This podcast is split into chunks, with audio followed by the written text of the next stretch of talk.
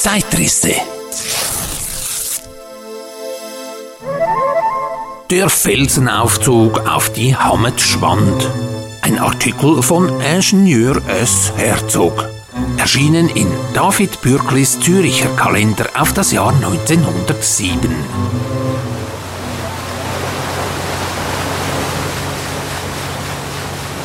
Wenn das Dampfschiff den Touristen auf dem Spiegel des bergumkränzten Vierwaldstättersees von Luzern nach Flüelen fährt und der Blick von den Fluten die steile Felswand hinaufgleitet, welche von dem Massiv des Bürgenstocks jäh zum Seerande abfällt, so wird sein Auge von einem wie aus zartem Spinnengewebe hergestellten schlanken Turm angezogen, der frei aus der Felswand herausragend mit dem Plateau der Ametschwand durch eine scheinbar aus feinen Fäden gebildete Brücke, die über den schwindelnden Abgrund führt, in Verbindung steht.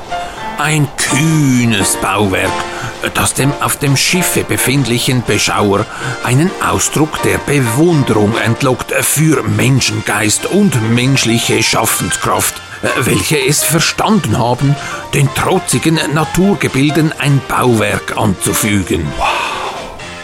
Das ist der Felsenaufzug auf die Hammetschwand, das modernste Wahrzeichen des Vierwaldstättersees, das kühnste Bauwerk der schweizerischen Alpenwelt.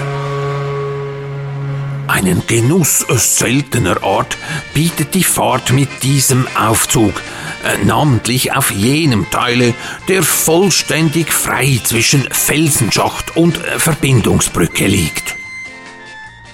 Das im ersten Augenblicke beklemmende Gefühl, welches den Fahrgast beschleicht, wenn er sich in schwindelnder Höhe scheinbar frei schwebend glaubt, verschwindet beim Anblicke des unvergleichlich schönen Panoramas, das sich beim Aufwärtsfahren immer mehr und mehr ausbreitet und Auge und Sinne des Beschauers gefangen nimmt.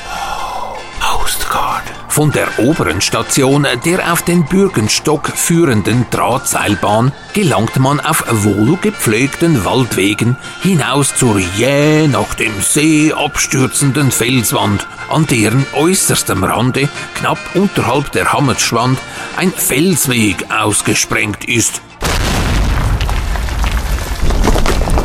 der den Einbuchtungen und Ausladungen des Felsstockens folgend bis zu einer Höhe von 970 Meter über Meer führt.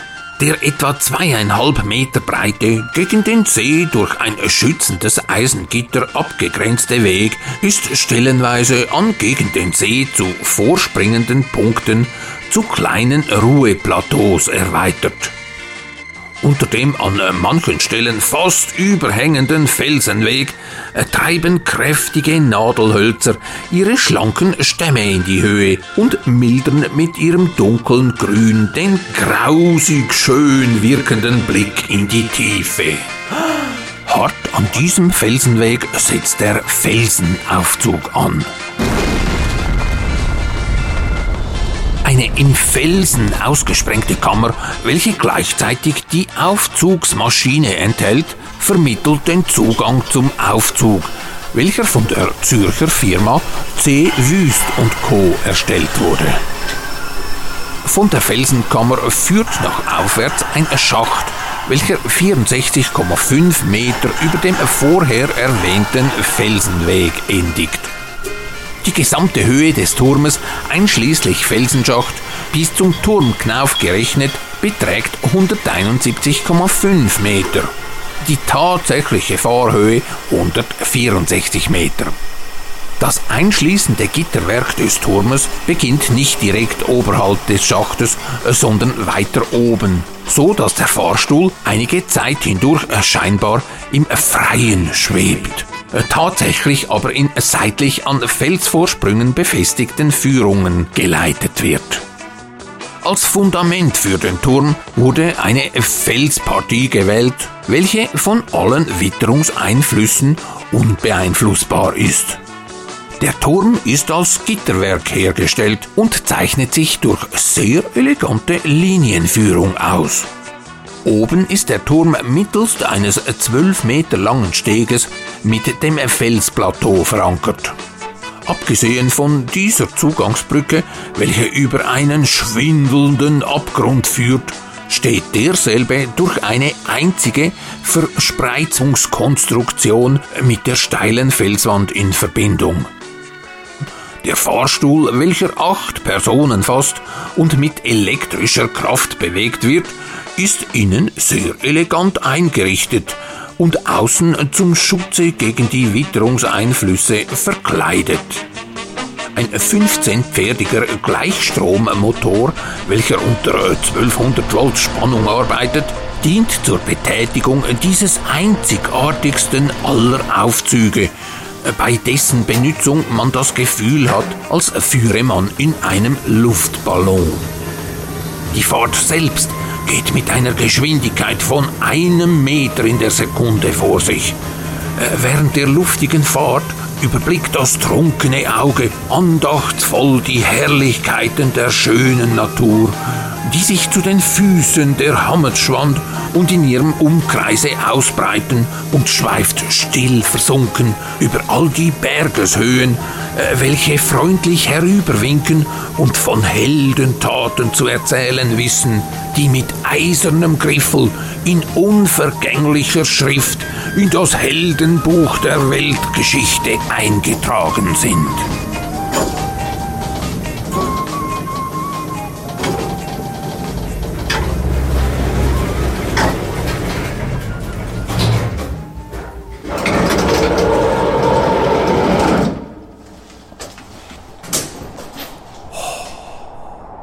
Mit dem 1882 eröffneten Gotthard-Eisenbahntunnel kam der aufkommende Tourismus in der Schweiz immer mehr in Schwung.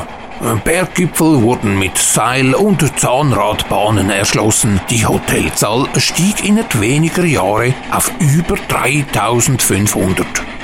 Neben der 1871 eröffneten Regibahn, der ersten Bergbahn Europas, entstanden in der Belle Epoque auch Pilatusbahn, Gornergratbahn und die Jungfraubahn. Sie transportieren seither Heerscharen von Reisenden auf die atemberaubenden Aussichtsplätze in und über den Wolken.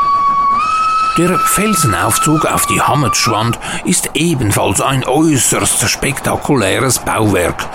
Die umgesetzte Idee, mittels Lift senkrecht eine Felswand hochzufahren, ist heutzutage noch immer der Höhepunkt einer Wanderung um den Bürgenstock, äh, bei der nur schon die Anreise mit dem Katamaran-Shuttle nach Kehrsitten ein Ausflug wert ist.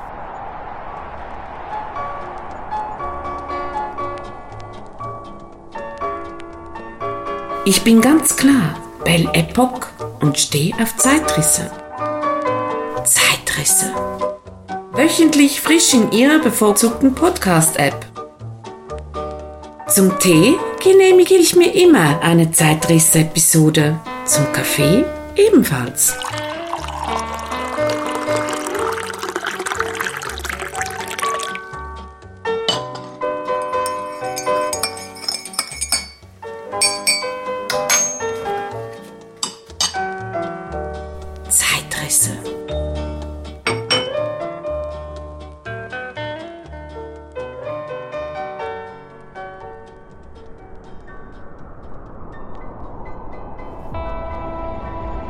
Erlebnisse aus dem Alltag eines reisenden Kaffeeverkäufers.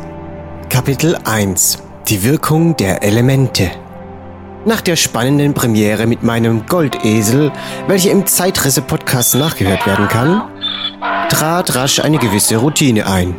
Die Abläufe der Kaffeeproduktion gingen leichter und effizienter vonstatten. Das Ein- und Ausladen und auch die Reinigung des Wagens ging von Mal zu Mal einfacher von der Hand. Doch ein Erlebnis werde ich sicher nicht vergessen. Mein erster Einsatz beim Brockenhaus in Wieler. Brockenhaus? Wenn Sie, lieber Hörer, zum deutschen Volke gehören, so sei hier kurz erläutert, was ein Brockenhaus, Brockenstube oder kurz Brocki hier in der schönen Schweiz ist. Ob im kleinsten Dorf oder mitten in der Stadt, Brockis gibt's in der Schweiz wie Sand am Meer. Oft in älteren Gebäuden, alten Lagerhallen, Scheunen oder auch kleinen Läden findet man eine Art Second-Hand-Kaufhäuser. Wer einen Umzug plant oder zu Hause einfach mal den Keller ausmistet und brauchbare Gegenstände nicht wegwerfen möchte, jedoch keine Kapazitäten für einen eigenen Hausflohmarkt oder den Verkauf über Kleinanzeigen oder sonstige Börsen übrig hat, der spendet seine Ware oft dem nächstgelegenen Brocki. Diese wiederum sortieren die Ware und bieten sie zum Verkauf an. Ein so ständig wechselndes Sortiment lädt Schnäppchenjäger, Flohmarktfans, Hilfsbedürftige und Touristen gleichermaßen dazu ein, immer wieder eine kleine Brocki-Tour zu machen. Auch das Inventar meiner Werkstatt stammt zum großen Teil aus eben solchen Brockenhäusern. Sogar mein Kaffeewagen zeigt so einige Funde in neuer Verwendung. Schon vor Monaten bemerkte ich, dass immer samstags bei meinem Lieblingsbrocki in Vila eine Würstlibude draußen vor dem Eingang stand. Diese damals beiläufige Notiz veranlasste mich nun dazu, auch einmal anzufragen, ob mein nostalgischer Dampfkaffeewagen zum Einsatz kommen dürfte. Innerhalb kürzester Zeit wurde ich auf herzlichste Art willkommen geheißen und stand so wenig später neben Würstli Markus an einem heißen und sehr stürmischen Samstag vor den Toren dieser Schatzkammer in Vila, nur unweit von meinem Wohnort entfernt. Der feine Dampfkaffee gibt's nur bei Kaffee Raffi. Nachdem ich bereits an der Premiere Bekanntschaft mit stärkeren Windböen gemacht habe und dementsprechend meine Gasbrenner besser geschützt hatte, brannte sich an diesem Tage ein anderes Erlebnis in mein Gedächtnis. Kritisch wurde ich bereits, als das metallene Verbindungsstück am Masten meines schönen Sonnenschirms zu wackeln begann. Rasch zog ich die Schrauben ein wenig nach. Doch der Wind ließ nicht nach. Im Gegenteil, die Böen wurden zunehmend stärker und ich rechnete instinktiv damit, dass heute noch irgendetwas passiert. Gut, dass ich permanent am Wagen stehe, denn mit einem Male vernahm ich das dystopische Geräusch von berstendem Holz und hatte auch schon wenige Sekundenbruchteile später den gesamten Schirm in der Hand. Dank meiner schnellen Reaktion konnte ich das Herabfallen auf die empfindliche Maschine noch verhindern. Und so stand ich nun da. Wie ein abgebrochenes Streichholz ragte der Rest des hölzernen Masts aus meinem Wagen. Und nur wenige Augenblicke später bemerkte ich die ungnädige Sonne in meinem Nacken. Glücklicherweise ist mein VW Caddy ja reisefertig als Minicamper ausgestattet und verfügt demnach auch über zwei Tuben Sonnencreme. Andernfalls hätte ich am Abend sicher selbst wie eines von Markus Grillwürschli ausgesehen. Doch dieses Erlebnis wendete sich bereits am selben Tag noch zum Guten. Kurze Zeit später wurde ich von Debbie, der Chefin des Brockis, eingeladen, doch mal im Metallschrottcontainer nach brauchbarem Ersatz für meinen gebrochenen Masten zu suchen. Und mein Augenmaß trügte mich nicht. Die Stahlrohre, welche ich dort als könnte passen einstufte und anschließend mitnahm, hatten auf den Millimeter genau denselben Durchmesser wie ihr hölzerner Vorgänger. Zwei Stunden Schweiß, Bohr- und Montagearbeiten später habe ich nun einen wirklich stabilen Masten, welcher seither problemlos ähnlich stürmische Einsätze mühelos überstanden hat. Vielen Dank an dieser Stelle für die fürsorgliche Unterstützung des Brocki Vila.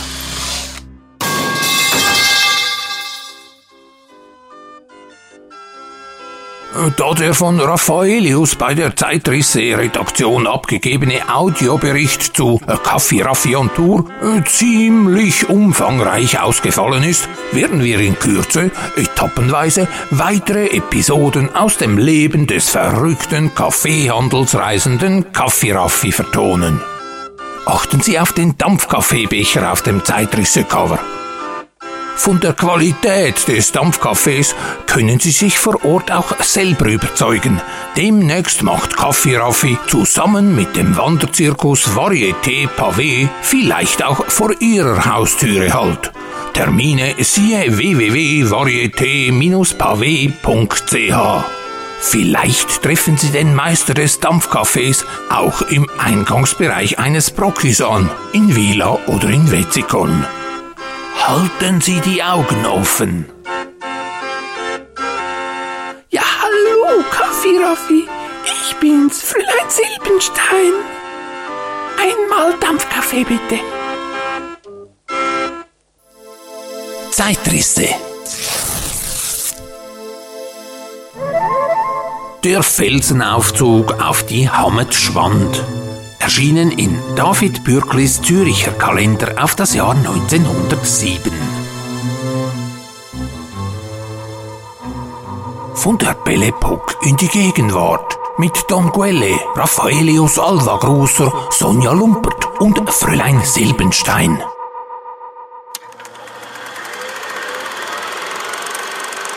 Filmtyp der Woche, wenn ein Tüftler einen Minicamper baut. Das immense erfolgreiche Video der Grusserschen Werke für sonderbare Maschinen finden Sie auf dem YouTube-Channel von Raffaelius Alva Grusser.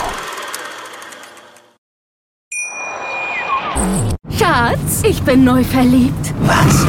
Da drüben. Das ist er. Aber das ist ein Auto. Ja, eben. Mit ihm habe ich alles richtig gemacht. Wunschauto einfach kaufen, verkaufen oder leasen. Bei Autoscout24. Alles richtig gemacht.